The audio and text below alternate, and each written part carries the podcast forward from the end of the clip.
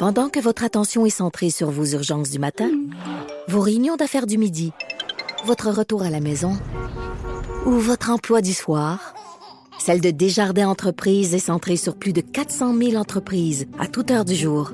Grâce à notre connaissance des secteurs d'activité et à notre accompagnement spécialisé, nous aidons les entrepreneurs à relever chaque défi pour qu'ils puissent rester centrés sur ce qui compte, le développement de leur entreprise.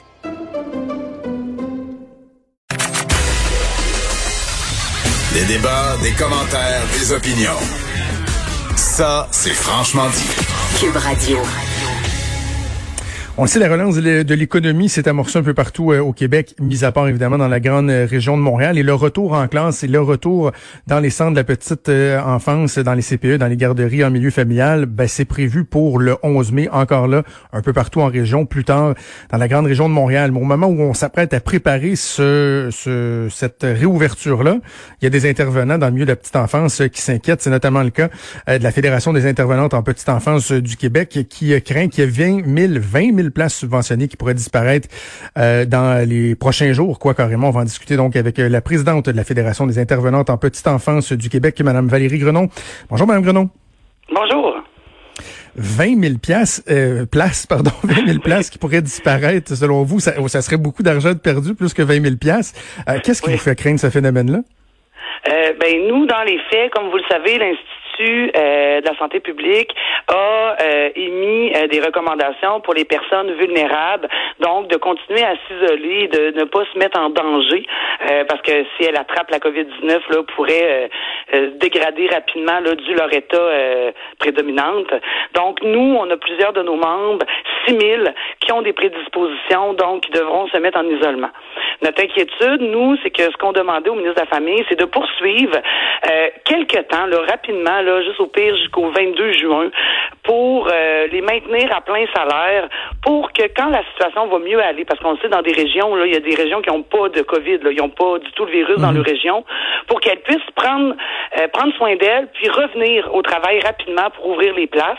Mais là, en les mettant sur soit la PCU ou l'assurance euh, l'assurance salaire, l'assurance emploi, ben ces femmes-là vont soit ouvrir malades et risquer leur santé, ou quitter complètement le domaine parce qu'elles ne pourront pas continuer avec un bas salaire euh, comme ça, donc aller dans un autre domaine où leur santé là pourra être préservée. Donc c'est ça qui est inquiétant parce que nous on souhaitait qu'au 11 qu'au euh, pardon qu'au 22 juin, on soit à pleine capacité, que tout le monde soit présent. Et là avec euh, la décision du ministre de la famille, ben ça va être impossible. Puis ça risque à long terme de 20 000 places dans le réseau. On le sait qu'on est en pénurie de places. De toute manière avant la Covid, beaucoup de parents. Donc, nous, on veut qu'il y ait un plan de match parce qu'on veut être des partenaires avec les parents. On veut que tous les parents aient une place, mais le ministre Lacombe ne nous donne pas de coup de main là-dedans. Bon, j'ai vu que le, ministre euh, avait répliqué à votre communiqué ce matin par une publication sur Facebook et lui il dit euh, on comprend qu'il y a des situations qui pourraient être euh, déchirantes pour des intervenantes par exemple qui décideraient d'aller chercher la, la, fameuse PCU et de quitter ne serait-ce que temporairement leur emploi mais il dit les syndicats oublié de mentionner que depuis le 13 mars dernier, le gouvernement du Québec a quand même pris en charge les salaires de tous ces employés-là qui étaient payés pour demeurer à la maison, alors que ce sont des, centaines de milliers de Québécois, de Québécoises qui, eux, n'ont pas eu ce luxe-là, qui sont restés à la maison, mais qui ont dû aller chercher la prestation d'urgence ou, ou autre. Ils disent, dans le fond, vous avez quand même déjà été euh, relativement choyés. Oui, ça, je d'accord avec vous. C'est sûr qu'on l'a pas mis dans le communiqué de presse, mais ce que je vous dis, c'est que ce qu'il a fait, oui, on le remercie. Puis l'option qu'il a choisi de faire, c'était d'investir dans le réseau pour s'assurer que toutes ces intervenantes-là puissent réouvrir leur milieu quand on en aurait besoin d'elles. Là, on va avoir besoin d'elles le 22 juin à pleine capacité, puis on a un risque de les perdre parce qu'on n'a pas maintenu euh, l'avantage qu'on a eu dans notre réseau. Puis ça, on est très contente parce que ça nous a permis d'isoler nos membres plus malades. Donc euh, oui, on a été choyés. Ce qu'on demande, c'est de le poursuivre un peu parce que là, on va créer une pénurie de place, une pénurie de main d'œuvre. On était en rareté, là, on va s'en aller en, pénurie dans, nos services. Je, Madame Grenon, de façon générale, là, je, m'attends à ce que les, euh, les, euh, les, syndicats dans une dans une situation aussi particulière que celle qu'on vit euh, s'élèvent, soient soient responsables. Puis bon, j'ai notamment adressé des, des, reproches à la FAE qui je trouve avait une approche peu constructive Et j'insiste sur le fait que je comprends que vous ayez des craintes, surtout les, les personnes que vous représentez. C'est pas évident. Les règles de distanciation sociale, c'est pratiquement inapplicable euh, dans des euh, dans les services de garde. Mais je dois avouer que j'accroche un peu quand je vois une, déclaration comme celle que vous faites dans votre communiqué, lorsque vous dites le gouvernement est à mettre en œuvre un plan de mise à pied massif pour mettre de côté les intervenantes expérimentaux ou vulnérables. C'est odieux et scandaleux je trouve que c'est comme si on prêtait une intention au gouvernement, comme s'il y avait une espèce de malveillance derrière ça, une espèce de plan secret pour tasser des employés du réseau. Je, je, sais pas, j'accroche avec un ton comme celui-là, Mme Grenon. Ben, je comprends. Nous, en même temps, depuis le 13 mars, on mobilise nos troupes. On était ouvert en service de garde d'urgence à bas salaire. On est un des réseaux qui n'a pas eu de prime, même si on était ouvert euh, avec la COVID. Tous ceux qui, tous nos membres euh, en forme, en santé, on les mobilise pour qu'elles soient là le 11 mai. On s'assure que tout le matériel arrive parce qu'il y a des, obligations là, de port de, de masques et euh, de lunettes de protection. Nous, ce qu'on dit, c'est ça qu'on trouve dégradant, c'est que ces femmes-là, ben, ils vont quitter le réseau. Quand il dit qu'il veut ouvrir de nouvelles places, on est en rareté de main-d'œuvre. Moi, je, les comprends. Moi, je veux pas qu'ils rentrent travailler pour qu'ils risquent leur santé, mais je pourrais pas possiblement les mobiliser à rester sur la PCU ou sur l'assurance emploi pour qu'elles ouvrent à un moment donné. Donc, elles vont quitter, puis je les comprendrais, elles vont quitter pour se trouver un autre emploi. On comprend pas son plan. Quand il dit qu'il veut ouvrir des places, euh, avant la COVID, je vous rappellerai euh, qu'il y a plus de 40 000 parents qui n'avaient pas de place, qui cherchaient une place pour leur enfant. Et là, on est en train de dire à des femmes expérimentées, ben, garde, je te mets sa PCU, puis s'il te plaît, reste pour réouvrir. Ben, ça se peut qu'à cause de leur santé, elles réouvrent pas. Ça se peut aussi que, ben, financièrement, sont pas capables de rester sur la PCU, qu'ils vont se trouver un autre emploi, puis elles ne reviendront pas. Donc, nous, elle est là, notre inquiétude. Puis, il aurait pu continuer. C'était pas à long terme. C'était vraiment un financement dans notre réseau. Nous, on le voyait comme un financement dans le réseau pour donner le goût à ces femmes-là quand la situation va être euh, rétablie ou beaucoup moins pire. On n'attend pas le, vaccin, là. Mais l'exemple dans le Bas-Saint-Laurent, il n'y a pas du tout de COVID-19. Mhm. Mais peut-être que plus rapidement, ces femmes-là, même si ont eu des vulnérabilités, auraient pu ouvrir parce que la COVID n'est pas en Bas-Saint-Laurent. Mais sauf que là, il a mis une généralité partout dans toutes les régions. Puis c'est ça qu'on trouve dommage parce qu'on a de la misère à, à insister à avoir des étudiantes pour étudier en technique pour devenir éducatrices.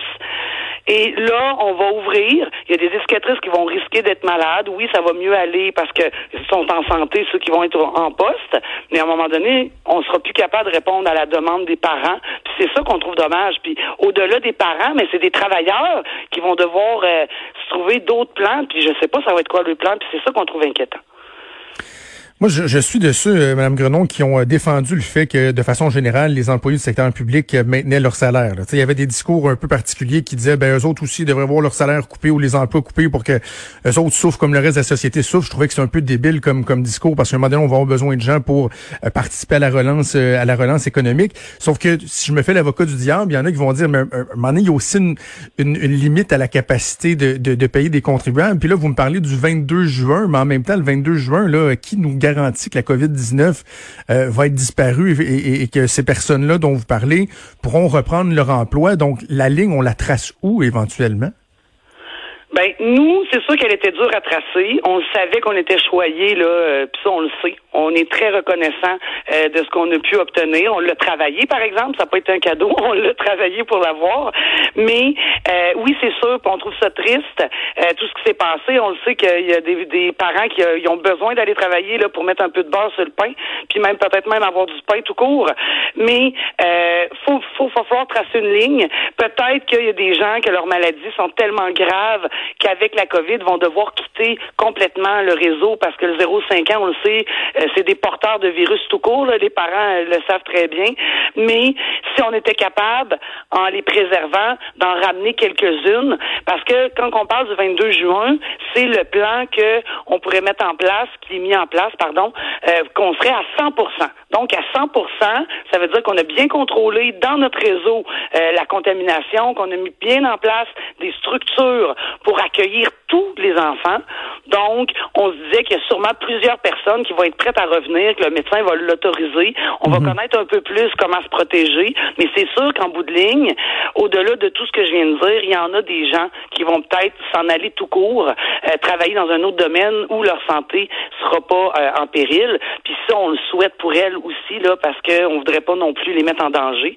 Mais faut, oui, il faut mettre une limite. Puis c'est de là qu'on se disait, ben si le ministre de la Famille, puis si je vous rappelle que c'est au-delà de lui, c'est la santé publique qui dit qu'à partir du 22 juin, si tout est mis en place comme faut, on pourrait devenir à pleine capacité. Donc on s'entend, pleine capacité, il n'y a plus de distanciation sociale du tout, du tout, du tout. Là. C'est des groupes de 10 enfants avec une intervenante dans mhm. un local. Donc si la santé publique nous dit qu'on est capable d'être à 100% ben je pense que les risques sont moins grands pour certaines, peut-être même plusieurs intervenantes là, qui ont qui ont des problématiques là, antérieures. OK. Je veux pas mélanger les choses, euh, Madame Grenon, mais je vais permettre une question parce que c'est une information qui m'a été euh, rapportée, puis j'aimerais avoir l'heure juste. Est-ce que dans, dans votre milieu en ce moment, est-ce que c'est vrai qu'il y a une, période de maraudage qui a cours ou qui, qui devrait s'amorcer sous peu? Ben, dans les faits, en milieu familial, donc euh, nos responsables en milieu familial, ils sont en négociation de convention collective euh, depuis euh, plus d'un an, là, depuis le 4 mars 2019 qu'on avait commencé des négociations. Et oui, on est en période ouverte, que ce soit ben, nous à la FIPEC, mais d'autres organisations, là, on est en période ouverte actuellement. Est-ce que c'est une bonne idée? Est-ce que c'est une bonne idée de garder cette période-là, ce, ce maraudage-là? Puis bon, pour le bénéfice des gens, c'est une période où les syndicats peuvent faire des représentations pour permettre à, des regroupements de, par exemple, changer euh, de, de syndicats au de leur représentation. Et la personne qui me faisait remarquer ça disait, bon, si on regarde euh, le, la FSSS-CSN qui disait, bon, ce serait irresponsable de réouvrir le, réouvrir le 11 mai. Là, vous, vous arrivez, vous dites, c'est 20 000 places qui sont en danger. Là, il y en a qui disent, est-ce que le maraudage pourrait pas euh, avoir comme effet pervers qu'on assiste à une espèce de, surenchère pour démontrer, regardez, nous, on va, on va mieux vous représenter que d'autres? Est-ce que c'est un risque, ça? Ben, j'espère que c'est pas un risque. Parce que nous, je peux pas parler pour les autres organisations, mais nous, on avait mis un stop à la négo. Euh, on avait informé le ministère de la Famille qu'on était prêt à mettre un hold là-dessus parce que notre priorité, c'est assurer la santé et sécurité de nos membres. C'est sûr que la table aurait ouverte. Nous, on n'a pas prévu euh, d'action euh, de maraudage, comme vous le dites, parce que on va commencer par s'occuper de nos membres, assurer que tout va bien. Nous, au contraire de certaines organisations, nous, on pense que ça va bien aller. On était au service de garde d'urgence, nos membres ont travaillé. Si on met tout en place, puis on mobilise nos filles à rentrer travailler le 11, mais c'est la loi du travail qui, qui, qui donne ces périodes-là là, à cause de l'ouverture des ententes collectives. Mais nous, on se concentre sur nous. C'est sûr que s'il y a des gens qui nous appellent, ils nous appelleront, mais nous, on, on, a mis un hold sur beaucoup de choses parce que, comme tout le Québec, là, on est préoccupé euh, par la santé et sécurité de tout le monde. Deux éléments que je vais aborder rapidement avec vous euh, avant qu'on se quitte. Bon, euh, le risque de, de, perdre des emplois, vous l'avez bien euh, bien expliqué, bien établi. mais pour celles qui vont réouvrir lundi, il y a certaines craintes, il y a des informations qui sont contradictoires qui circulent. Donc, si je vous demande à vous aujourd'hui, Madame Grenon, pour ce qui est de la disponibilité du matériel, moi du côté du gouvernement, on me dit c'est pas un problème, les commandes vont vont partir dans les prochaines heures. Est-ce qu'on est en mesure de rassurer les personnes que vous représentez sur cette disponibilité là? Euh, ben nous, le ministre Lacombe nous a aussi dit la même chose. Qui, euh, j'ai eu une rencontre avec lui hier. Euh, il nous rassurait. Ben moi, je suis encore, je suis quand même quelqu'un de positif. Donc, selon moi, d'ici vendredi, le matériel va arriver, mais là, il faut qu'il arrive, parce que Dr Massé de la santé publique nous dit si vous n'avez pas votre matériel, là, vous devez pas travailler. Fait que c'est sûr que nous, on a cette petite inquiétude là, mais si rapidement ils ont pesé sur l'accélérateur, le matériel va arriver, parce que c'est eux là qui financent, que ce soit en milieu familial ou en CPE. Puis on lui a dit hier de, de, nous interpeller s'il y avait besoin rapidement qu'on fasse circuler l'information pour que euh, tous nos membres, là, soit s'il faut qu'ils se déplacent, aller le chercher à quelque part, là, pour qu'on soit capable d'être des partenaires là-dedans. Euh, c'est sûr que les, jours avancent, là, donc on va souhaiter que ça commence à, mhm. arriver dans le réseau. Mais euh, moi, je suis confiante. Là, je suis confiante, mais s'il y a besoin de nous, de nous aider, s'il veut qu'on l'aide, pardon, à appeler là, les gens là, pour qu'ils puissent aller récupérer le matériel, on est là. OK. Si on revient au tout début de la crise, une des premières mesures qui a été annoncée par, euh, par euh, le gouvernement du Québec, puis même, je dirais, par plein d'autres gouvernements, c'était de s'assurer qu'une personne qui pense avoir contracté la COVID-19 euh, ne reste pas en emploi par peur de perdre du salaire. Donc, on disait, si vous, vous pensez que vous l'avez ou vous devez vous isoler ou vous l'avez, on va vous compenser. Et là, je voyais des informations contradictoires encore là, à savoir si, par exemple, une, une, une, une, responsable, une propriétaire d'un service de garde en milieu familial contracté la COVID-19, est-ce qu'elle était pour être compensée ou non? Est-ce qu'on a l'air juste là-dessus? Euh, oui. Mais ben, dans le fond, ça, va être deux, euh, deux chemins différents, pour être clair là, euh, pour vous. Pour le milieu familial, donc pour la responsable en milieu familial, que ce soit elle qui attrape la COVID ou un enfant de son groupe, si de toute manière, il faut contacter tout de suite la direction euh, de la santé publique. Donc, la santé publique fermerait le milieu, soit pour mettre euh, la responsable en isolement, ou parce que les enfants, ou tout le monde, et que le milieu est complètement fermé, elle va être pleinement rémunérée durant le temps que la santé publique demande que ça soit fermé. Donc, pour la responsable, on a obtenu ça. On est vraiment content parce que c'est un risque au travail. Pour l'éducatrice, c'est un petit peu différent. Je vous explique. C'est que ça se peut euh, que l'éducatrice qui l'attraperait, euh, que ça vienne pas du CPE, mais bien mhm. euh, peut-être de son conjoint parce qu'il travaille, un exemple, il serait médecin. Euh, ben là, ça va être sur ses assurances salaires parce qu'on n'est pas capable de prouver que c'est au travail. Et si c'est prouvé que c'est au travail, donc c'est le CPE qui appelle la direction de santé publique, que le CPE soit fermé, parce que ça se peut qu'il ferme pas, qu'il ferme juste des locaux, ou que l'éducatrice doit être mise en isolement, mais que ça vient vraiment du CPE, elle va être rémunérée. Donc, il y a seulement une partie, là, que si on n'est pas capable de prouver que ça vient vraiment du CPE, mais non peut-être de son conjoint, c'est un exemple que je vous donnais, ben là, elle va devoir aller sur les assurances salaires. OK. Bon, on va suivre ça. Puis je rappelle que le, le ministre Lacombe qui, euh, qui, est dans, en, qui achève une interpellation à l'Assemblée nationale. Donc, on verra euh, qu'est-ce qui va ressortir de ça, si d'autres orientations pourraient être annoncées au cours des prochaines heures, euh, des prochains jours. Valérie Grenon, vous êtes présidente de la Fédération des intervenantes en petite enfance du Québec. Merci de nous avoir parlé. Bonne journée à vous. Ben, merci. Au revoir. Merci.